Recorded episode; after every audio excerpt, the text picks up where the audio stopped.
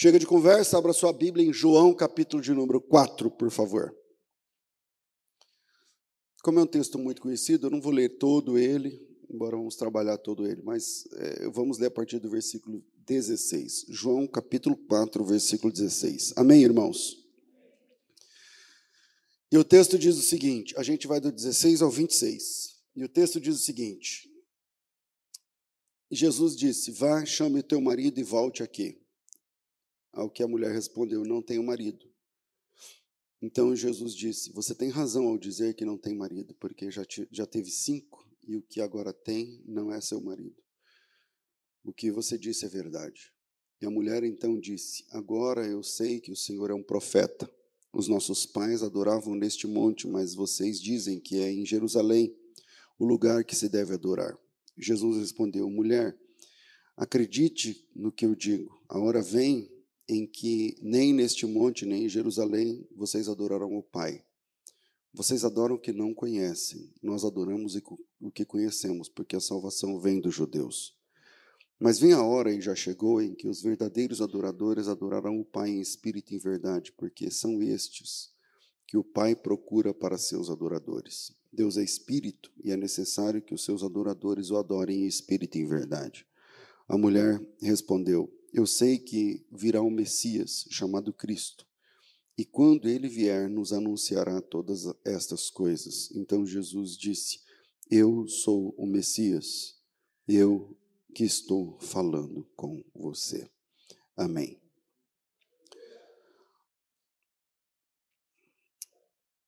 Quando Jesus, nesse texto, manda que a mulher chamasse o seu marido, ela estava falando do marido, ela estava falando dos deuses dessa mulher.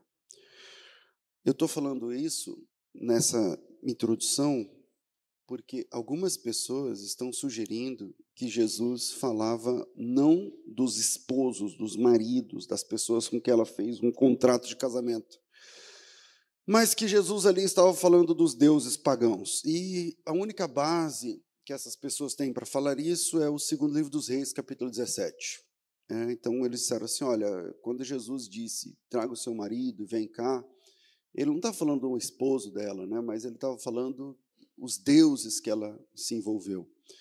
E lá no segundo livro dos Reis, capítulo 17, especialmente do 24 em diante, de fato, é, cinco nações diferentes, pequenas nações, repovoam Samaria. O, Samari, os, é, os, samaritanos, o reino do norte, cai, eu não lembro aqui o ano, o ano eu acho que é 722.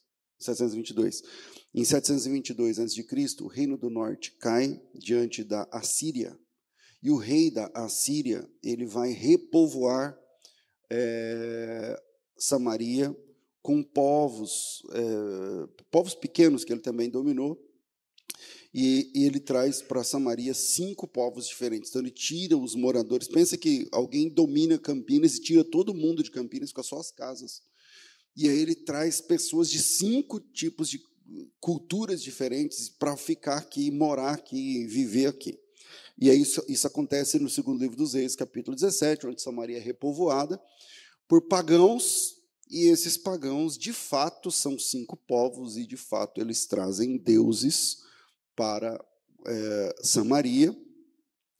Só que quando você faz uma sintonia fina no assunto, os, povos, os números não batem, porque o versículo de número 29, se você tiver aí na Bíblia, em 2 livro dos Reis, capítulo 17, no verso 29, diz assim: Porém, cada nação fez ainda os seus próprios deuses nas cidades, é, nas cidades em que habitavam.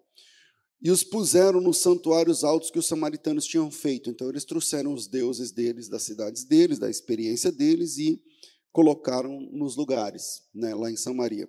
E aí, com, vamos, com, vamos contar aqui os números de deuses para ver se bate.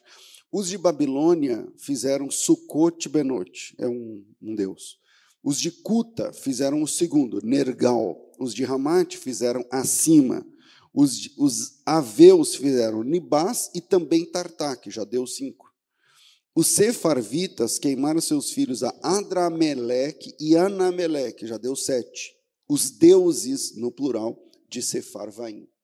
Então, essa conta não bate, porque ali não estão elencados cinco deuses, mas estão elencados sete deuses.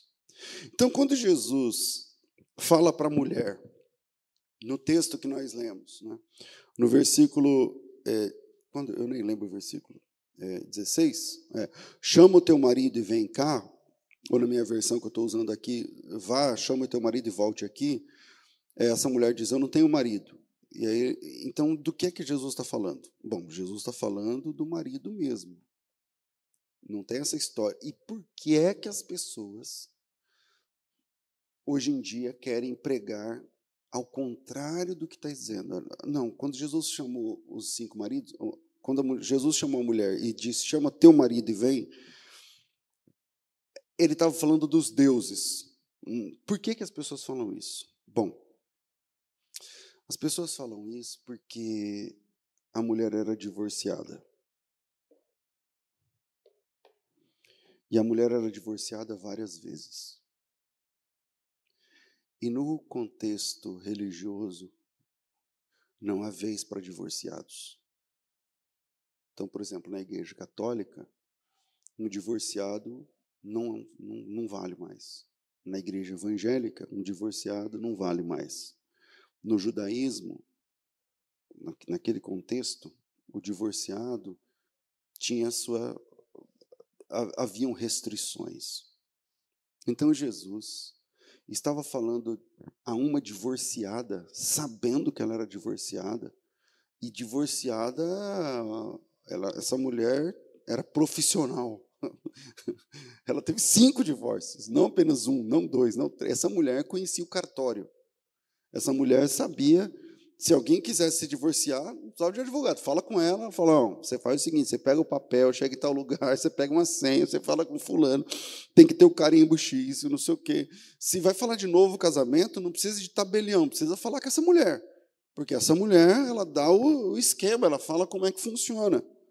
Então Jesus estava falando da situação pessoal da mulher o que é um escândalo naquele contexto, porque veja o comportamento dos próprios discípulos. Comportamento de quem?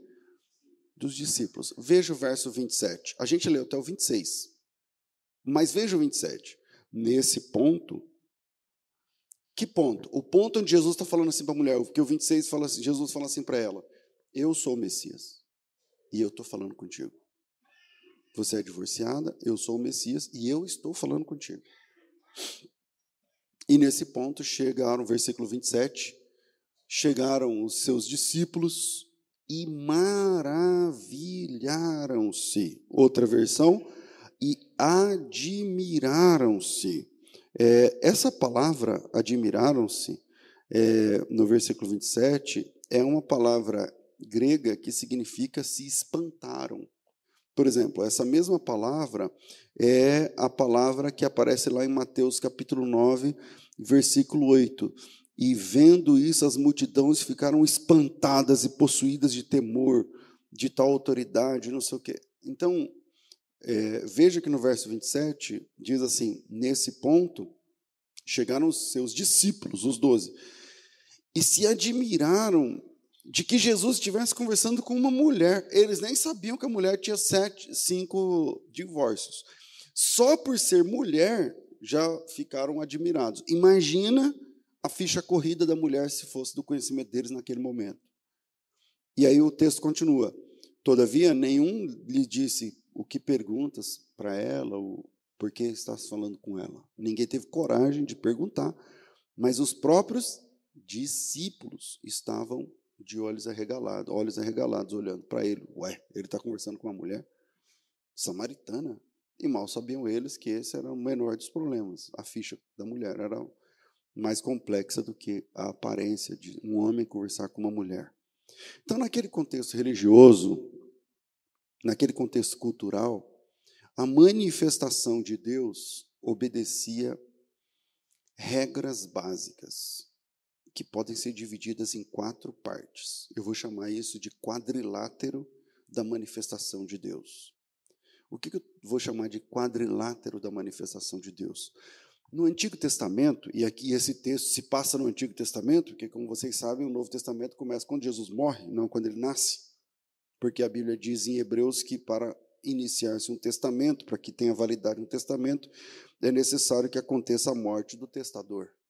Então, Jesus morreu na cruz, a partir dali é o Novo Testamento, e se explica várias coisas no, no, no ministério de Jesus, que não é o assunto aqui.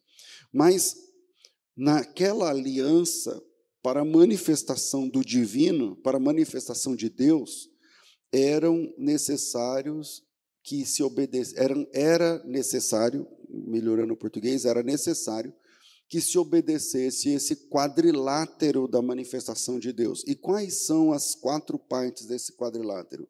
O dia certo, o serviço certo, a pessoa certa e o lugar certo. Dia, serviço, pessoa e lugar. Dia certo, sábado. Serviço certo, o sacrifício. Pessoa certa, o sacerdote. E lugar certo, o templo. Para manifestação de Deus, para se relacionar com Deus naquela aliança, era preciso que se obedecesse o quadrilátero da manifestação de Deus: o sábado, o sacerdócio, o sacrifício e o templo. Não necessariamente nessa ordem, mas é, o dia era o sábado, o serviço era os sacrifícios, os vários sacrifícios, tá? Tem ofertas pacíficas, tem ofertas que sangue, tem oferta que você tem que comer a carne, tem, tem são várias oblações e, e, na área do sacrifício. Então, o dia certo é o sábado, o serviço certo eram os sacrifícios, as pessoas certas eram os sacerdócios, o serviço sacerdotal, com toda a sua complexidade. E o lugar certo era o, bom, na época de Jesus, o templo, mas antes de Jesus, o tabernáculo, que ocupava o mesmo sítio, né, o, mesmo, o mesmo lugar. E assim sendo, esse quadrilátero da ação de Deus na antiga aliança obedecia esse seguinte padrão: sábado, sacrifício, sacerdócio, templo sábado, sacrifício, sacerdócio, templo. Ou seja, isso transformava a relação de Deus em um padrão. A relação de se relacionar com Deus naquele tempo é um padrão. E esse padrão tinha de ser obedecido. Se qualquer um, qualquer um desses quatro fossem quebrados, ou se qualquer um desses quatro fosse quebrado, não funcionaria o encontro com Deus. Por exemplo, ah, é num domingo, é numa sexta-feira. Não dá. Tem que ser no sábado, que é o dia santo. Ah, é lá na cozinha da minha casa. Não, não dá, você está maluco. É no templo, é no lugar que Deus escolheu para chamar de seu. Ah, mas aí é, eu quero oferecer o sacrifício, mas o meu amigo que vai oferecer por mim, ele não é sacerdote. Não, não, tem que ser, tem que ser da tribo de Levi. É você, Soninha?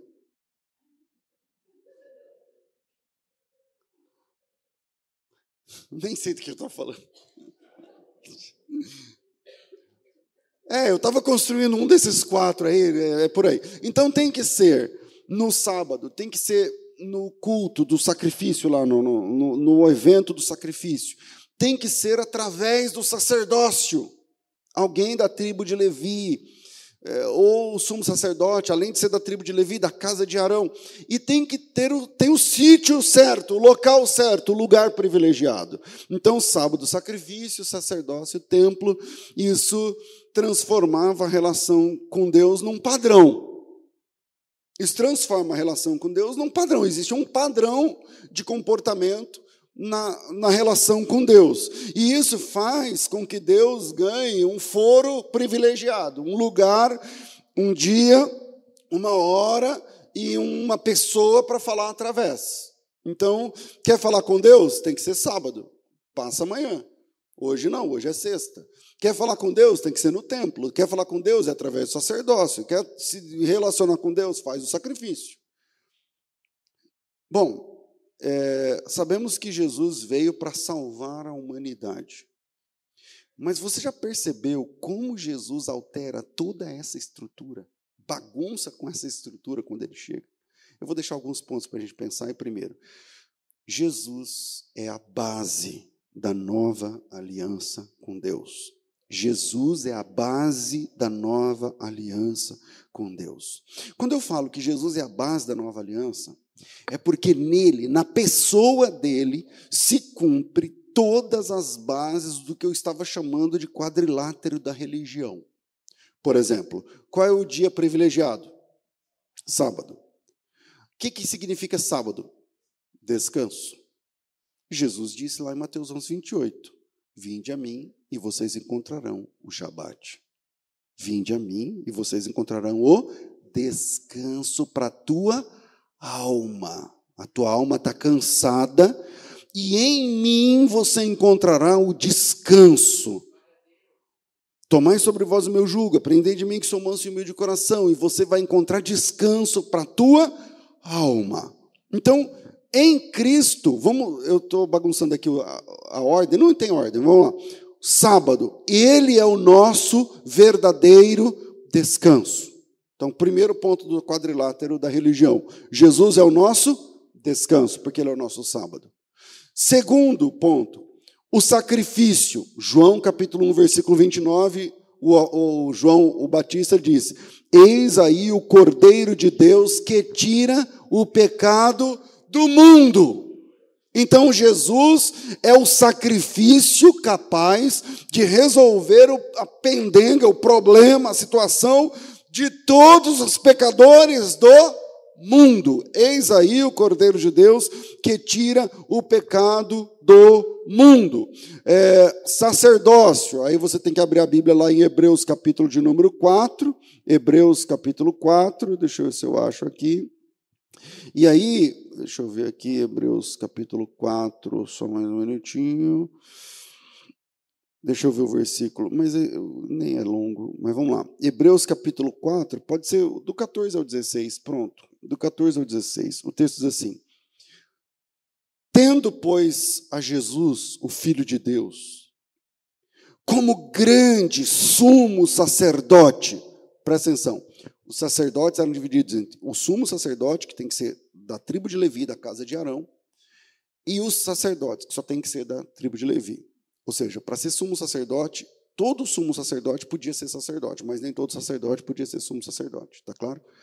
Então Jesus, a Bíblia diz assim no capítulo 4, versículo 14 de Hebreus: Tendo Jesus, o Filho de Deus, como grande sumo sacerdote, que penetrou os céus. Ele está fazendo uma, um paralelo, porque o sumo sacerdote tem um lugar que só ele entrava, que era o Santos dos Santos.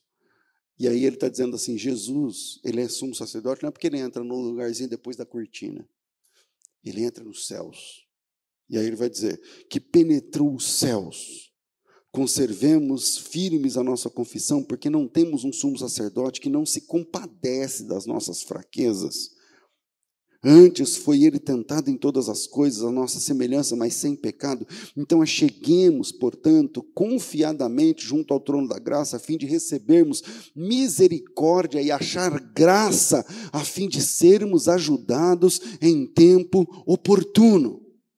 Então vamos lá. Jesus, ele é o nosso sábado. Jesus é o nosso sacrifício perfeito. Jesus é o nosso sacerdócio perfeito. E Jesus é o templo, porque lá em João capítulo 2, versículo 18, aí tem que achar também João capítulo 2, versículo 18. Lá em João capítulo 2, versículo 18, Jesus falando acerca do templo, do santuário, a parte mais importante do templo, ele diz assim, peraí, João 2, 18, mais um pouquinho aqui.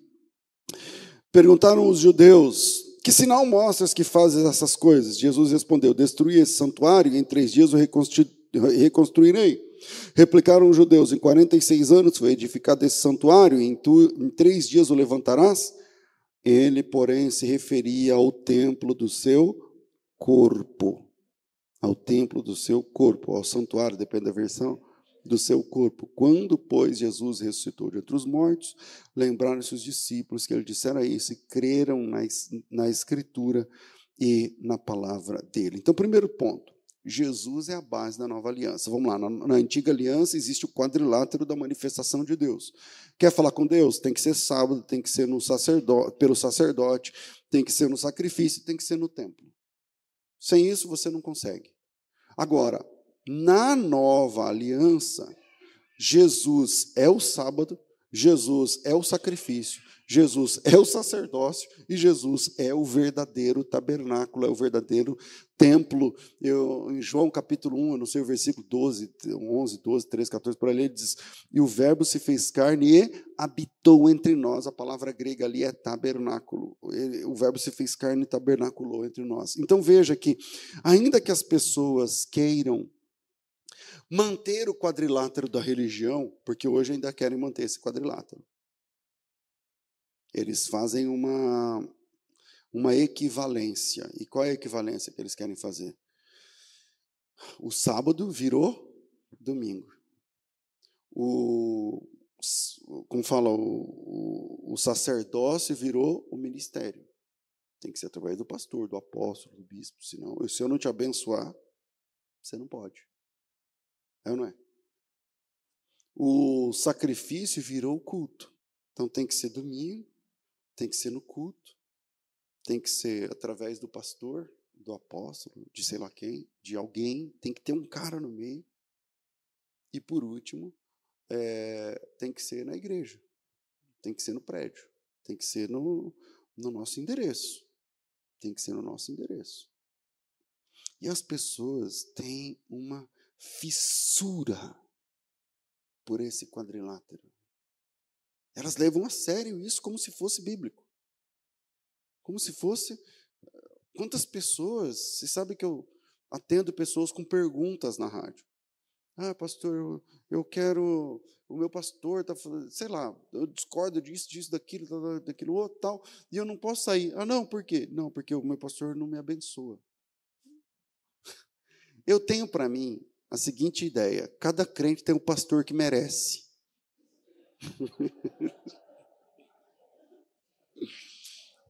Cada um tem o pastor que merece. Sabe por quê? Porque não é a igreja que escolhe você, é você que escolhe a igreja, cara. Entendeu? Você que para e fala, não, aqui é um lugar legal para congregar, porque a palavra é respeitada, a pregação, isso, louvor aqui, não sei o quê, os irmãos, o trabalho. Mas as pessoas parecem sempre reféns. Reféns de tudo. Então veja que ainda hoje as pessoas querem manter o chamado quadrilátero da religião, porque através desse quadrilátero da religião é possível dominar as mentes e os corações dos adoradores. Mas Jesus vem para iniciar o seu ministério e ele vai encontrar uma mulher samaritana, divorciada cinco vezes e sozinha, e sem templo, sem culto, sem ser sábado, sem ser no prédio. Aí você fala assim: era um templo lá? Não. Era o sacrifício? Não. Eh, tinha sacerdote no meio? Não. Tinha eh, nada. Nenhum dos pontos do quadrilátero estavam observados ali. Agora, hoje as pessoas querem que a manifestação do divino aconteça obedecendo também o quadrilátero da, da religião. Pastor, mas, por exemplo, o senhor está falando aí isso aqui, mas tá.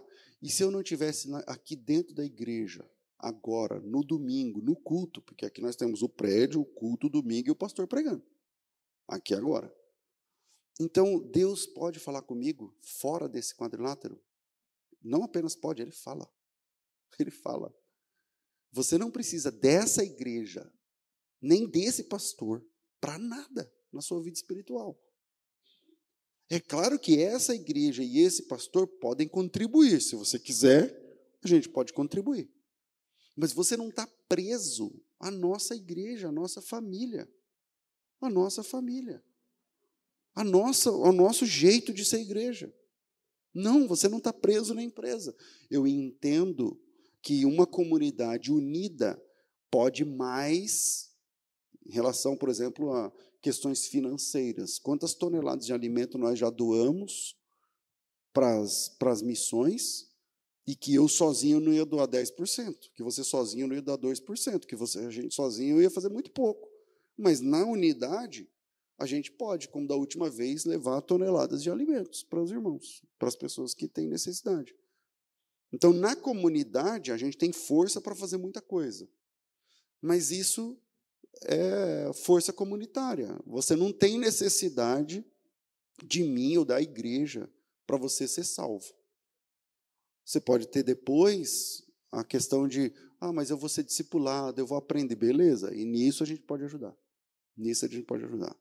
E não necessariamente tendo ou não tendo vínculos denominacionais. E isso é libertador. Veja que hoje as pessoas querem manter o que eu estou chamando de quadrilátero da religião, porque através dele é possível dominar as mentes e os corações das, dos adoradores. Mas quando Jesus veio iniciar o seu ministério, de todos os lugares, Samaria, que é o, a, a zona negra dentro de Israel. De todos os lugares, Samaria, que é a zona proibida para os judeus. De todos os lugares, Samaria, que é o povo escanteado, deixado de escanteio pela religião. E de todas as pessoas, uma mulher, que naquela época não era contada em genealogia. E de todas as mulheres, uma divorciada, cinco vezes. O que, que Jesus quer ensinar para mim e para você aqui? Ele quer ensinar para quem ele veio. Ele quer falar assim para mim, tá vendo, César? Eu não vim para os doutores, para o pessoalzinho da vida retinha, que está tudo bem.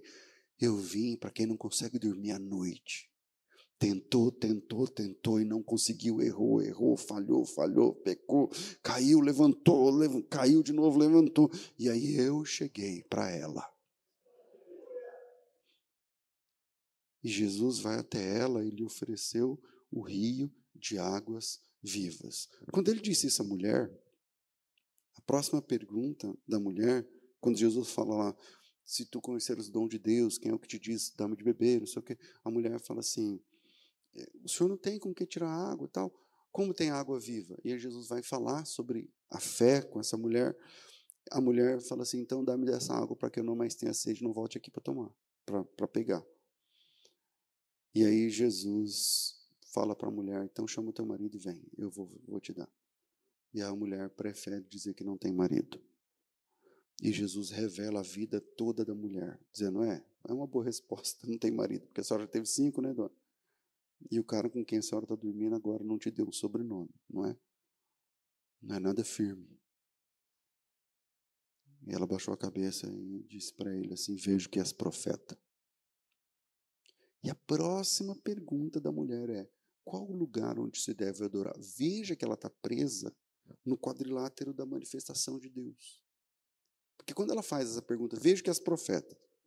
E a próxima pergunta é: nossos pais adoraram aqui, e vocês, devem, e vocês dizem que é em Jerusalém o lugar certo. Em outras palavras, ela está dizendo assim: e aí? Qual é o sítio? Qual é o foro? Qual é o endereço? Qual é o CEP para eu ter um culto que Deus aceite? Qual é o lugar onde eu devo adorar? Qual é o lugar em que se deve adorar? Porque os nossos pais adoraram aqui. Vocês, judeus, dizem que está errado. Vocês, judeus, dizem em Jerusalém. Eu sou samaritano, não posso entrar, não posso participar. Era considerada gentia. E como essa conta fecha? Porque vocês, judeus, dizem que é lá, nossos pais dizem que é aqui. Essa pergunta tem, uma, tem duas camadas que eu consegui enxergar, mas pode ser que tenha mais. E quais são as camadas desse, dessa, dessa pergunta? A primeira camada é a religiosa. Qual dos dois montes é da preferência de Deus? O monte Moriá, onde está organizado o templo, no centro de Jerusalém, ou o Monte Gerizim, que está em Samaria, onde Deus falou as bênçãos lá em Deuteronômio capítulo 28. Qual dos dois montes é da preferência de Deus? Qual dos dois montes é o sítio onde Deus se manifesta? Qual é o lugar onde eu devo adorar?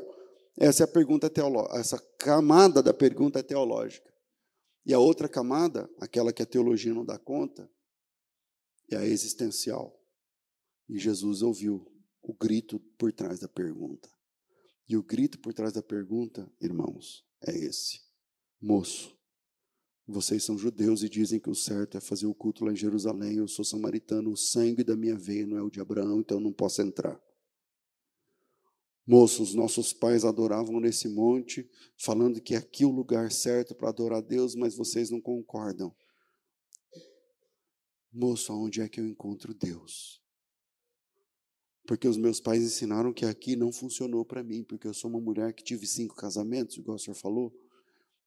Eu sei o que é chorar à noite, eu sei o que é ouvir portas batendo. Eu sei o que é tomar decisões difíceis, eu sei o que é sentar num banco de praça e passar horas sem saber para onde eu vou. Eu sei o que é decidir se eu mudo ou não mudo de cidade. Eu sou uma mulher que sei fazer uma mala em cinco minutos. Porque a vida me fez arrumar malas em cinco minutos. Eu sei o que é trocar de sobrenomes e ter de me adaptar a famílias de maridos, sogras diferentes, sogros e cunhados e sobrinhos diferentes, que ninguém me reconhece mais. Então a minha pergunta é, não é teológica. O grito da minha alma é onde eu encontro Deus. Para os meus pais é aqui, não funciona. Para vocês é em Jerusalém, eu não sou bem-vinda. Eu não passo do pátio dos gentios. E agora, moço, se o senhor é profeta, fala aí para mim. Fala aí para mim onde eu vou. E Jesus disse para a mulher: A sua pergunta é boa. Se a sua pergunta fosse só teológica, dona, a resposta é Jerusalém. Vocês estão errados. Os judeus estão certos. Mas por quê? Porque nós adoramos o que sabemos, vocês adoram o que vocês não conhecem, porque a salvação vem dos judeus, não dos samaritanos. Mas como a sua pergunta não é teológica, a sua pergunta é um grito da sua alma, aonde eu encontro Deus, e eu vou te falar sobre essa resposta. E a resposta é: moça, você não precisa de um lugar privilegiado. Você não precisa de um dia privilegiado. Você não precisa de um serviço privilegiado. E você não precisa de um oficiante privilegiado. Veja que é, quando Jesus diz isso à mulher, ele está apertando o botão de que explode toda a cultura e religião templária, sabatista, eh, sacerdotal da, da, da antiga aliança. Da antiga aliança. Porque Jesus vai até a mulher e fala com a mulher, e quando a mulher pergunta qual é o lugar onde se deve adorar, Jesus fala assim: olha, se a sua pergunta fosse só teologia, é, é Jerusalém. É, o foro privilegiado é lá em Jerusalém. Tipo, na oração de Salomão, fica claro isso quando ele vai oferecer o templo, ele diz assim: e se alguém estiver longe e pecar, mas se essa pessoa se virar para esse lugar, se ela mirar Jerusalém e orar, o Senhor vai, vai ouvir. Parece que o epicentro da fé tem a ver com Jerusalém. Aí a prisão de Daniel mostra isso claramente, porque Daniel orava virado para Jerusalém por uma janela. Lembram? E a pergunta da mulher deixa isso muito claro: nossos pais adoram, adoram aqui, mas vocês dizem que não é verdade. Que é em Jerusalém. Afinal, é aqui ou é em Jerusalém? Qual é o verdadeiro foro onde Deus atende? E quando Jesus se apresenta à mulher, fica claro que essa ideia de foro privilegiado terminava ali. Terminava ali. João capítulo 4 é uma mudança de tom teológico tão grande porque Deus vai atender uma pessoa fora do sábado, fora do templo, fora do culto, fora do sacrifício e fora da manifestação ou manipulação dos sacerdotes. Tudo que está descrito na antiga aliança se cumpre em Cristo. Ele é o lugar onde Deus fala. Ele é o sábado em quem o homem descansa. Ele é o sacerdote que intercede ao Pai por nós. E ele é o sacrifício que apaziguou Deus diante dos nossos erros, diante dos nossos pecados. O quadrilátero da religião se resume numa pessoa, não numa doutrina. Numa pessoa, não num lugar. Numa pessoa, não um serviço. Em uma pessoa. E essa pessoa estava de pé diante daquela mulher divorciada cinco vezes. Então ela não precisa de mais nada, cara. Porque é a pessoa que resolve estar diante dela. E quando você tem Jesus, você não precisa de mais nada, de mais ninguém. Acabou. Segundo, a graça verdadeira é a graça para os falidos. A graça verdadeira é para os falidos. Esse texto é difícil porque as pessoas querem doutrinar a graça de Deus. Querem dizer assim, não, a graça ela manifesta para pessoas assim, assim, essa, da faixa etária tal. Então, e aí eles olham para esse texto, Jesus conversando com uma mulher. Vamos aprofundar. Uma mulher pregando, porque é o que ela vai fazer, não é? Na sequência? É ou não é? Uma mulher pregando. Uma mulher sendo missionária, trazendo a cidade para encontrar Jesus. Ou vamos descer mais, vamos descer mais no degrau. Jesus falando com uma mulher divorciada. Jesus salvando uma mulher que teve cinco maridos lá atrás. Jesus tratando uma mulher que não estava casada no papel com o sexto cara que estava dormindo com ela. Pois é. Esse é o Jesus das Escrituras. Jesus, em suas próprias palavras, disse que os sãos não precisavam de médicos, mas sim os doentes. E ele disse isso ao ser questionado por estar comendo com pecadores. Isso é Lucas 5,30. Em Lucas 5,30, os fariseus e escribas murmuravam contra os discípulos de Jesus, perguntando: por que comem e bebem com publicanos e pecadores? E Jesus respondeu: porque os sãos não precisam de médico, mas sim os doentes. Eu não vim chamar os justos, mas vim chamar os pecadores ao arrependimento. Jesus, por que o senhor come com pecadores? Porque eu não gosto de comer sozinho.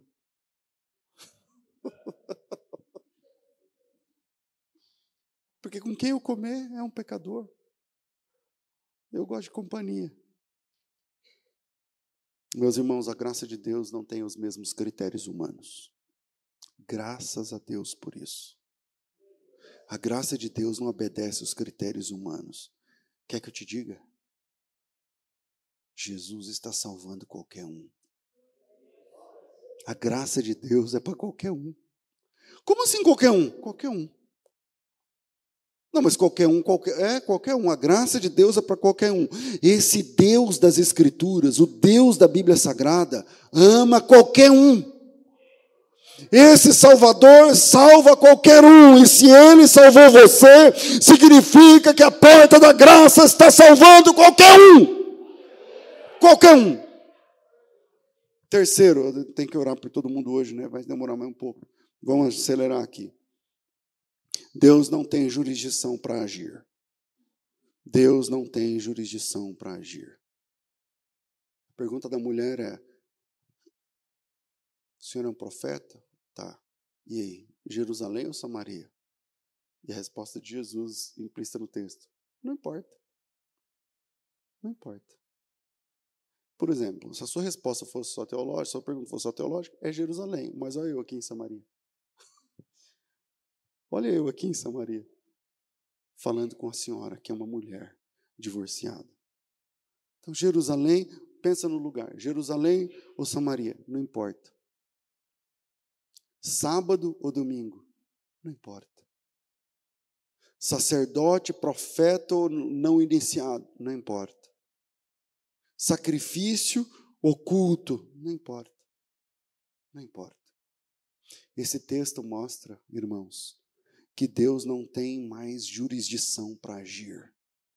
Deus não está preso num quadrilátero de quatro pontas que ele tem que ir até ali porque passou dali já não é mais domingo, ele não pode agir só de domingo, ou sábado, ou sexta, ou quinta, ou dia de culto. Os dias de culto, nós temos dia de culto domingo, hoje, terça, quinta, aqui em Campinas. Mas não é que Deus só age nesses dias, não, é que a gente se encontra nesses dias. A gente que se encontra nesses dias. Porque Deus encontra a gente o dia que Ele quer, a hora que Ele quiser, no lugar que Ele quiser. Deus não está preso num quadrilátero de quatro quinas, onde ele vai até ali. A ação de Deus não tem jurisdição mais. Esse texto mostra que Jesus não tem qualquer tipo de jurisdição para agir. Ele age em quem ele quiser. Ele salvou essa mulher no poço, ele salvou a pecadora no último quarteirão antes de ser apedrejada. Ele salvou Zaqueu num culto. Ele salvou Pedro em volta de uma mesa na beira do mar da Galileia comendo pão e peixe. Ele salvou salvou o gadareno dentro do cemitério, ele salvou a mulher do fluxo de sangue no meio da rua. Jesus não tem jurisdição para salvar.